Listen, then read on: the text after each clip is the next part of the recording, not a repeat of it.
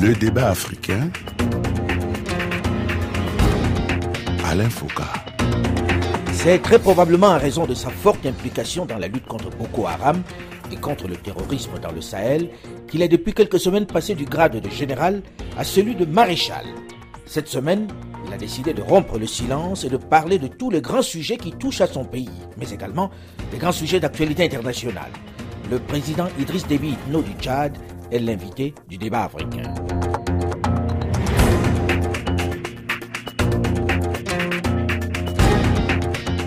Bonjour, nous recevons aujourd'hui le président Idriss Déby Itno, aujourd'hui maréchal, depuis quelque temps. Nous sommes dans son palais ici, en Djamena. Bonjour, monsieur le président. Bonsoir. Alors, doit-on dire président ou doit-on dire maréchal aujourd'hui? Vous pouvez dire président ou maréchal. Pourquoi être devenu maréchal alors que vous aviez déjà tous les titres On vous a vu en costume de général. D'un coup, maréchal, qu'est-ce qui se passe?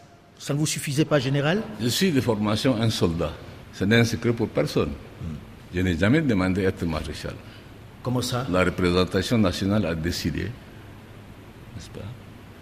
Et je suis amené à accepter le choix du- de la représentation du peuple. Alors lorsque vous dites ça, vous savez qu'à l'étranger, les gens se disent, ça y est, il se met à faire comme euh, Bokassa, comme euh, Mobutu Sese Seko. Non, ne faites pas de comparaison de ce qui ne se compare pas.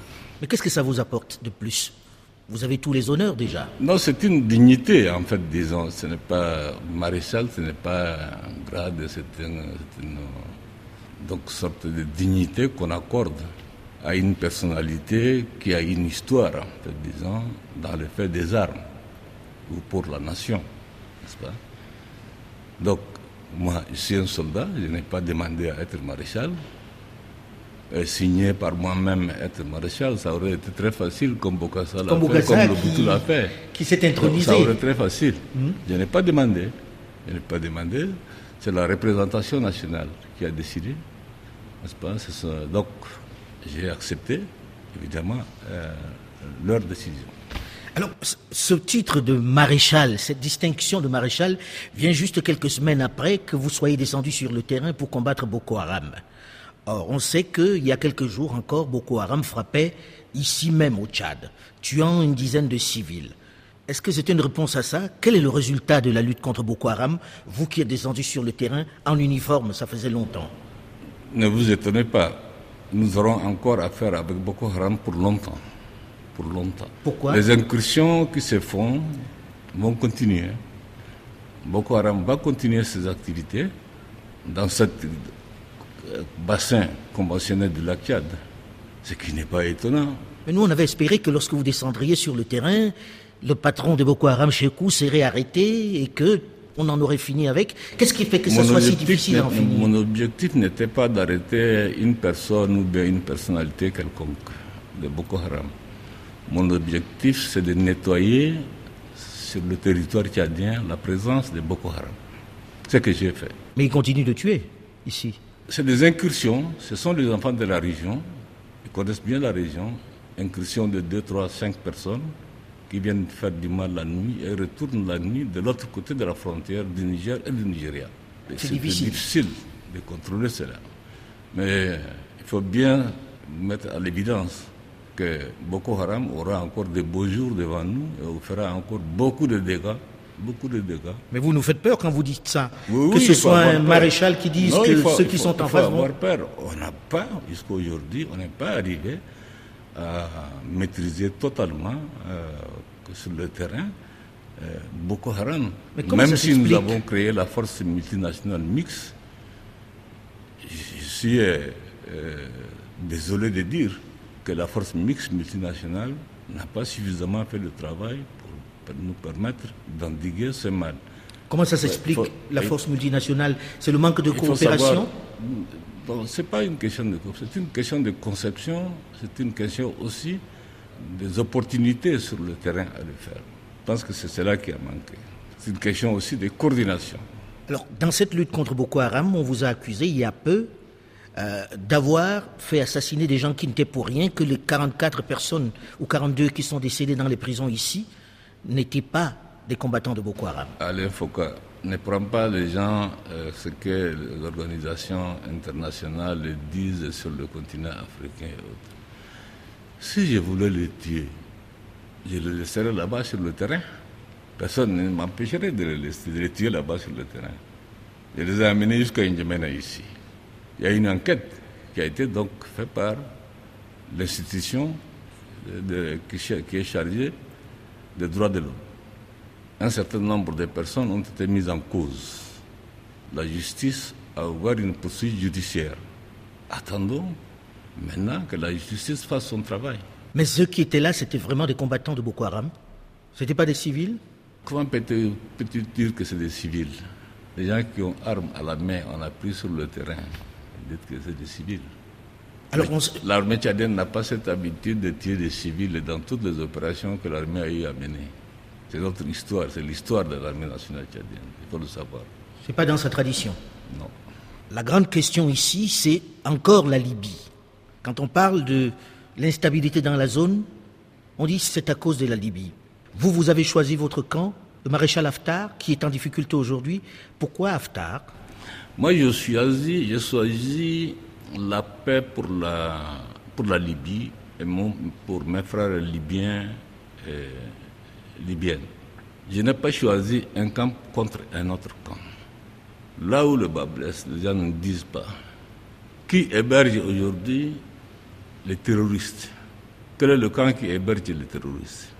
Quel est le camp qui héberge et qui recrute des mercenaires? Quel est le camp qui veut déstabiliser tous les pays du Sahel? À partir de là, évidemment, il est clair pour nous que nous avons intérêt, n'est-ce pas, à nous défendre dans les choix que nous faisons. Dans le choix fait, c'est celui qui n'héberge pas les terroristes, c'est Haftar. à vous de voir qui, vous, êtes journaliste, vous vous informez de beaucoup de choses, vous savez qui, qui abrite et qui n'abrite pas. Alors on voit la Turquie qui fait une entrée dans ce conflit et qui choisit l'autre camp la, Turquie n'est pas le seul pays à se mettre dans la danse de, la Libye. de la Libye. Il y a beaucoup d'agendas. Tous ces agendas, ce ne sont pas des agendas qui militent en faveur d'une stabilité, d'un retour à la paix ou d'une réconciliation des Libyens. Mais passe par la, la, réconciliation aux grandes dames des pays du Sahel, qui sont les premières victimes, nous sommes devant une situation où nous n'avons pour nous aucune solution. Ce sont des grandes nations qui interviennent. La guerre de la Libye est une guerre maintenant internationalisée. La guerre qui se mène, c'est une guerre sous procuration. Donc nous aurons encore pour longtemps, tant que la communauté internationale. Mais on n'entend pas l'Union africaine là-dedans. La communauté internationale cherche à écarter dans le règlement de la question libyenne l'Union africaine et les pays africains. Et tant que, je dis bien, tous les pays qui interviennent, d'une manière ou d'une autre, chacun a son agenda lié à des intérêts économiques. La Libye est un pays riche. La Libye est un pays qui fait 1 800 000 barils par jour de pétrole. Ce qui a été la cause première pour liquider Gaddafi, c'est cela en fait. Aujourd'hui, qui profite de ce pétrole Est-ce que c'est les Libyens donc c'est les grandes puissances qui essaient de se battre pour tenir ce pétrole-là. Autre conflit dans lequel vous êtes très très impliqué, vous êtes en première ligne, la guerre au Mali, la guerre dans le Sahel, la question sahélienne. On sait que l'armée tchadienne, qui est très respectée, qui a été très efficace sur le terrain, a fait un grand travail sur place. Vous aviez promis, Monsieur le Président, d'avoir une armée entre les trois frontières. Il y a quelque temps, on posait la question au président Macron de savoir quand est-ce que cette armée transfrontière va s'installer. Il lui disait peut-être que vous avez des problèmes à l'intérieur et que ce n'est plus dans votre agenda. Y aura-t-il une armée là-bas et Comment sera-t-elle financée? Pour simplifier les choses, qui a créé la force du G5 Sahel? C'est la France? Non.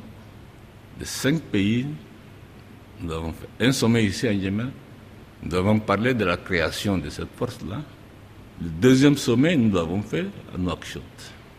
nous avons créé la force G5 Sahel, dont le Tchad est membre. Le Tchad et le Niger ont le fuseau ouest, la frontière avec la Libye. Évidemment, le commandement du G5 Sahel, s'il trouve nécessaire de déployer l'unité tchadienne sur les trois frontières, c'est le commandement de décider de le faire. Nous, avons mis à la disposition du G5 Sahel deux bataillons. Un bataillon qui est à Our, donc au nord, à la frontière avec le Niger, et un bataillon qui devrait partir en principe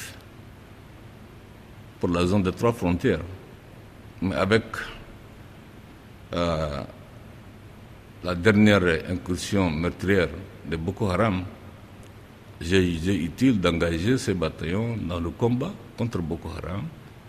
Et il y a eu évidemment, c'était une unité qui était déjà à l'intérieur du Niger, que nous l'avons fait répéter pour le besoin de la cause. Donc nous sommes en, plein préparatif de notre bataillon qui va euh, mettre sur pied et qui va être équipé.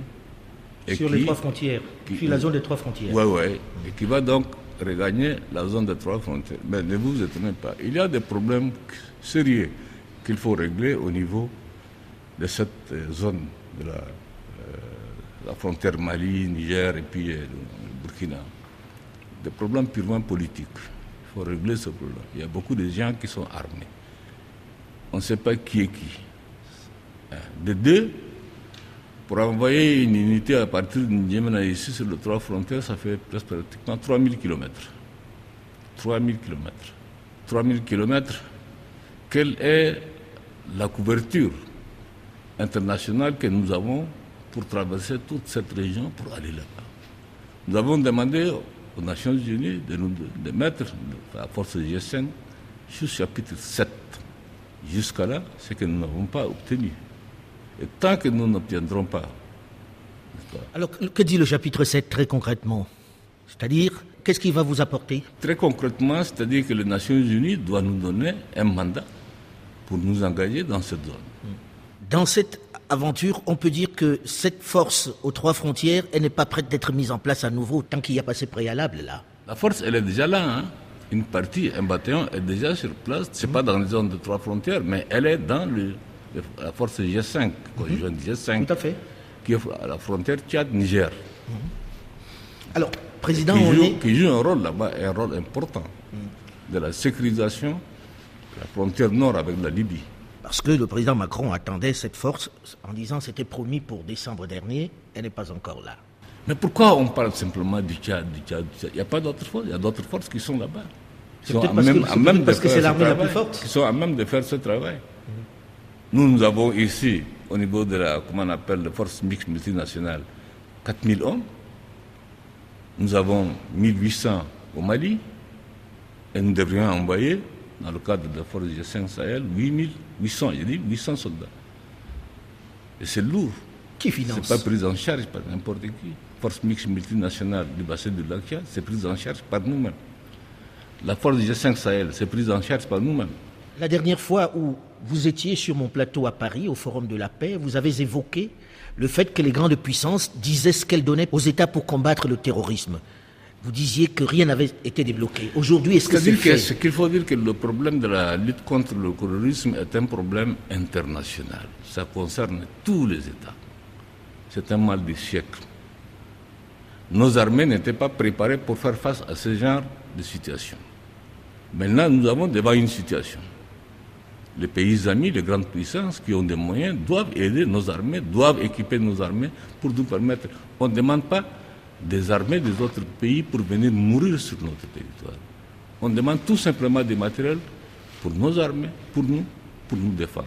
Mais dans le même temps, on dit qu'ils ont débloqué de l'argent et que quelquefois c'est utilisé pour autre chose. On parle de corruption. Est-ce qu'ils ont débloqué de l'argent, Monsieur le Président? Est-ce que ces grandes puissances ont donné les sommes faramineuses que l'on entend Moi, moi, moi je n'ai pas vu des argents, hein, je vous dis, hein, jusque-là, dans le cadre de... Rien n'est payé pour l'instant. je n'ai rien vu, je sais que c'est le Tchad qui entretient ses soldats jusqu'à là. Il n'a rien vu. Bien qu'au niveau euh, des partenaires. Ils ont fait beaucoup, certainement. Euh, dans le cadre bilatéral, l'Union européenne a donné quelques matériels au Tchad. Dans le cadre bilatéral, l'Allemagne a donné quelques matériels à l'armée tchadienne. Euh, les États-Unis ont donné des matériels aussi. Et la France a donné quelques matériels. Et la formation aussi. Les États-Unis aussi forment nos unités. Mais pas d'argent, pas les sons que l'on entend. Non. Bien. Monsieur le Président, la plupart des pays francophones célèbrent cette année leur 60e anniversaire d'accession à l'indépendance. 60 ans déjà. Si vous deviez faire un bilan, vous qui avez vécu cette période, que diriez-vous? Je voudrais tout d'abord vous remercier, mon cher Alain Foucault, pour me donner cette opportunité. Vous remercier, en particulier aussi Réfi et France 24 pour cette opportunité. Faire un bilan de 60 ans d'indépendance pour le Tchad, il me paraît très difficile, voire même peut-être impossible ou présomptueux, faire un bilan dans le temps qui nous est parti, aujourd'hui.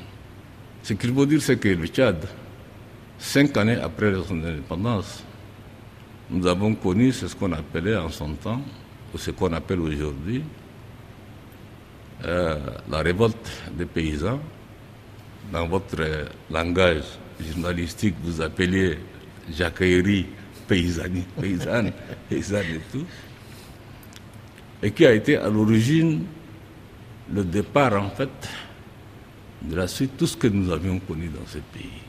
Beaucoup d'années de guerre. Beaucoup d'années de guerre, le pays occupé par le Nord, une partie par la Libye,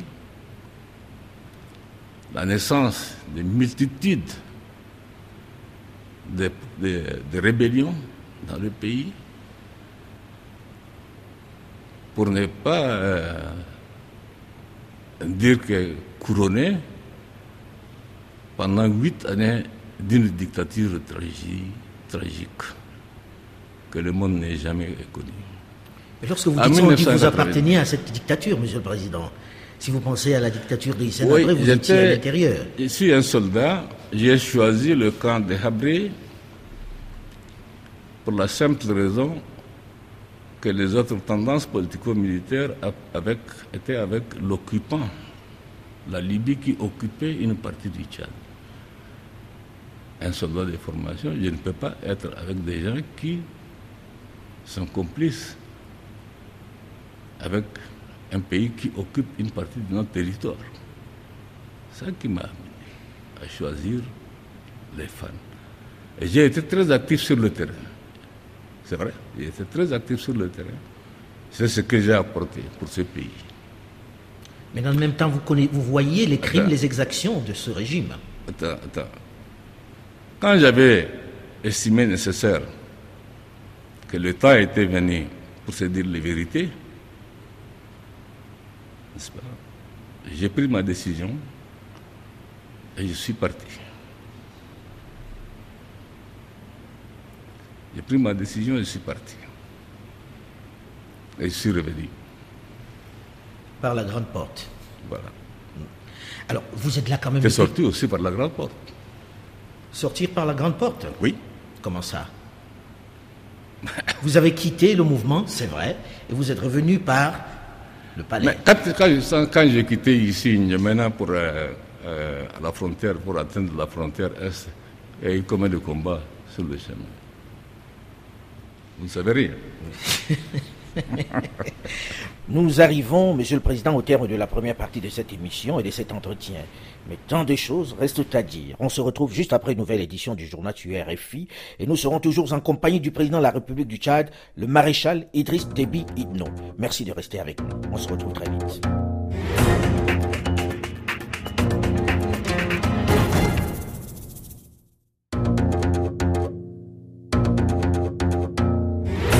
Le débat africain. Alain Foucault.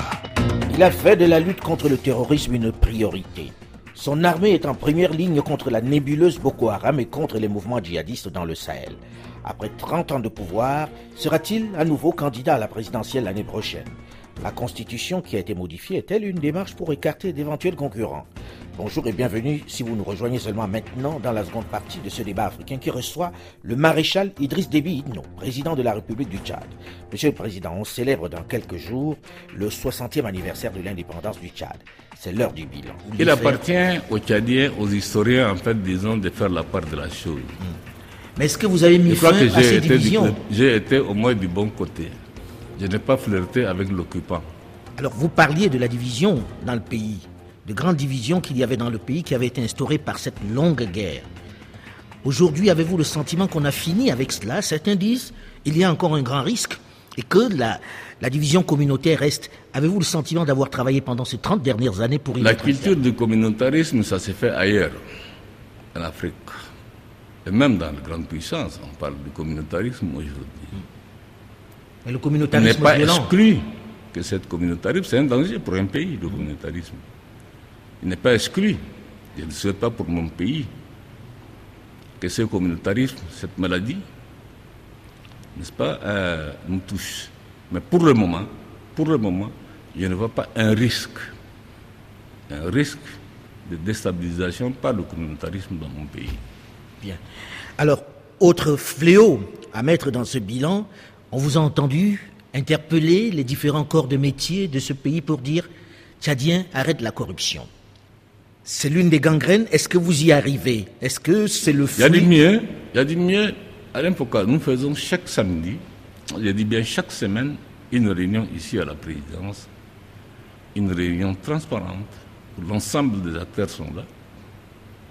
Ceux qui collectent des fonds et ceux qui dépensent. Pour voir faire l'état des lieux. Nous avons créé l'institution institution qui veille, qui veille et qui lutte contre la corruption. Inspection générale qui est rattachée directement à la présidence et qui fait un excellent travail. Je pense que nous sommes, je dirais, euh, au bout du compte, je dirais que euh, nous sommes dans une phase assez intéressante en ce qui concerne dans la transformation des mentalités des Tchadiens en matière de corruption, en matière de mauvaise gestion, en matière de détournement. Alors, Monsieur le Président, le débat qui revient, c'est l'état de l'économie. N'avez-vous pas le sentiment dans ce bilan d'avoir pas diversifié l'économie tchadienne? On dit la chute des cours du pétrole a fait arrêter quasiment tous les projets que vous aviez, et vous en aviez beaucoup. Est-ce que vous n'avez pas le sentiment, a posteriori, d'avoir tout misé sur le pétrole, d'avoir oublié l'agro-pastoral qui était l'âme même du Tchad? Non, non, non. Je pense que sur le, sur le plan économique, d'ailleurs, globalement, en 1990, quand je suis arrivé, qu'est-ce que j'ai trouvé comme situation au Tchad ici?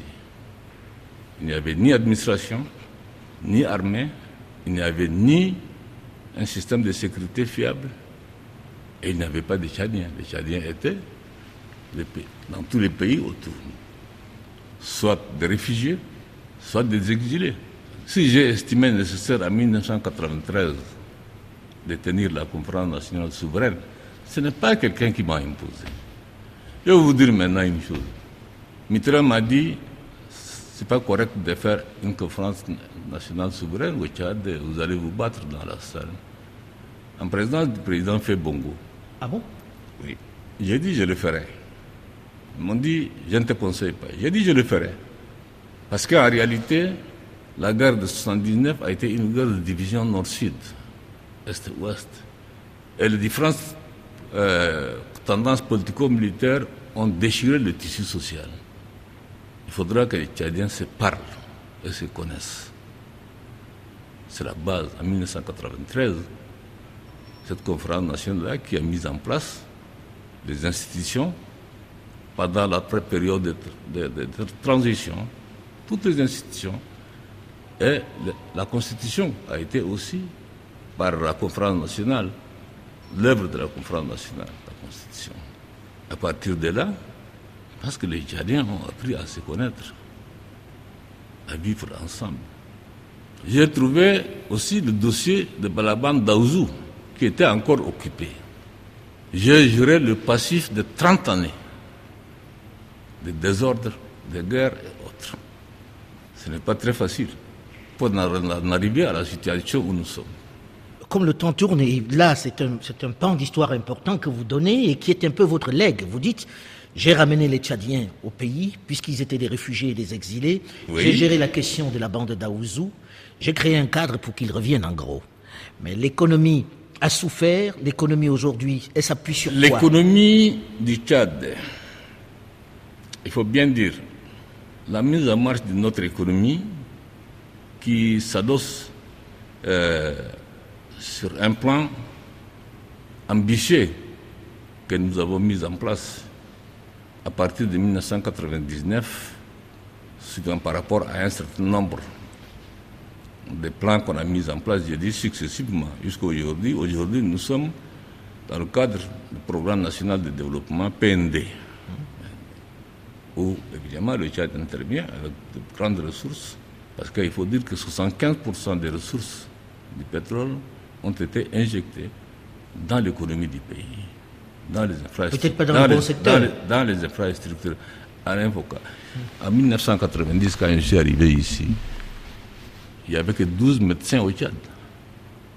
Moins de 20 magistrats au Tchad. Une seule université qui a une capacité de 600 étudiants au Tchad. Aujourd'hui, nous avons plus d'une vingtaine de, on appelle euh, entre instituts supérieurs et universités. Les bacheliers se forment ici à l'intérieur du pays. Et le corps professoral, c'est un corps professoral tchadien que nous avons formé. Ça, c'est sur le plan social, je dis bien. Sur le plan santé, il n'y a que peut-être le seul hôpital d'Indiamena qui était un hôpital, je dirais, hôpital fréquentable. Il y a 23 provinces. Dans chacune des 23 provinces, nous avons construit des hôpitaux modernes, équipés entièrement. Vous vous soignez, vous formé, dans ces hôpitaux Nous avons formé des médecins, tous azimuts à Cuba, au Maroc, en Turquie, au Soudan, dans tous les pays qui nous ont. Est-ce que vous vous y soignez Aujourd'hui, nous avons, hmm? peut-être, nous ne sommes pas loin d'avoir 1000 médecins tchadiens et des spécialistes encore aussi, ça, spécialistes. C'est des résultats quand même qui ne sont pas mal. Maintenant, l'économie du base du Tchad, par rapport aux événements que le Tchad a vécu, il serait très difficile de faire ce qui a été fait avant parce que ce que la colonisation a fait, la, guerre a éclaté cinq années après l'indépendance, l'accession du Tchad à, la souveraineté internationale, la guerre a tout détruit. Le peu qui a été construit par, euh, par, la colonisation a été tout détruit par la guerre. Il fallait partir à zéro. Dieu merci que nous avons de l'eau suffisante. C'est une richesse importante au Tchad. Dieu merci. Nous avons aussi un élevage assez important. Donc, l'économie du Tchad, ça repose sur le deux l'agriculture et l'élevage. Plus sur le pétrole J'ai jamais dit. Je disais souvent aux Tchadiens attention, le pétrole est une denrée tarissable. Ne comptez pas sur le pétrole. Ne comptez pas sur le pétrole. Ne comptez pas sur le pétrole. J'avais déjà plusieurs fois au Tchad. Et je pense que l'histoire nous a rattrapés. En moins d'une semaine, on a passé le baril à 110 dollars, de 110 dollars à 30 dollars. En une semaine. C'est un choc terrible. Mais nous avons tenu. Nous avons tenu. Ce n'est pas facile. Nous avons connu à la fois trois chocs. Le choc pétrolier, le choc humanitaire, c'est-à-dire réfugiés, et le choc sécuritaire face à chocs. En son temps, personne ne nous donnait sortant de cette situation-là. Avez-vous le sentiment d'en être sorti? Nous sommes, sortis. C'est bien. Monsieur le Président, le pas quelqu'un d'autre qui paye les salaires des fonctionnaires.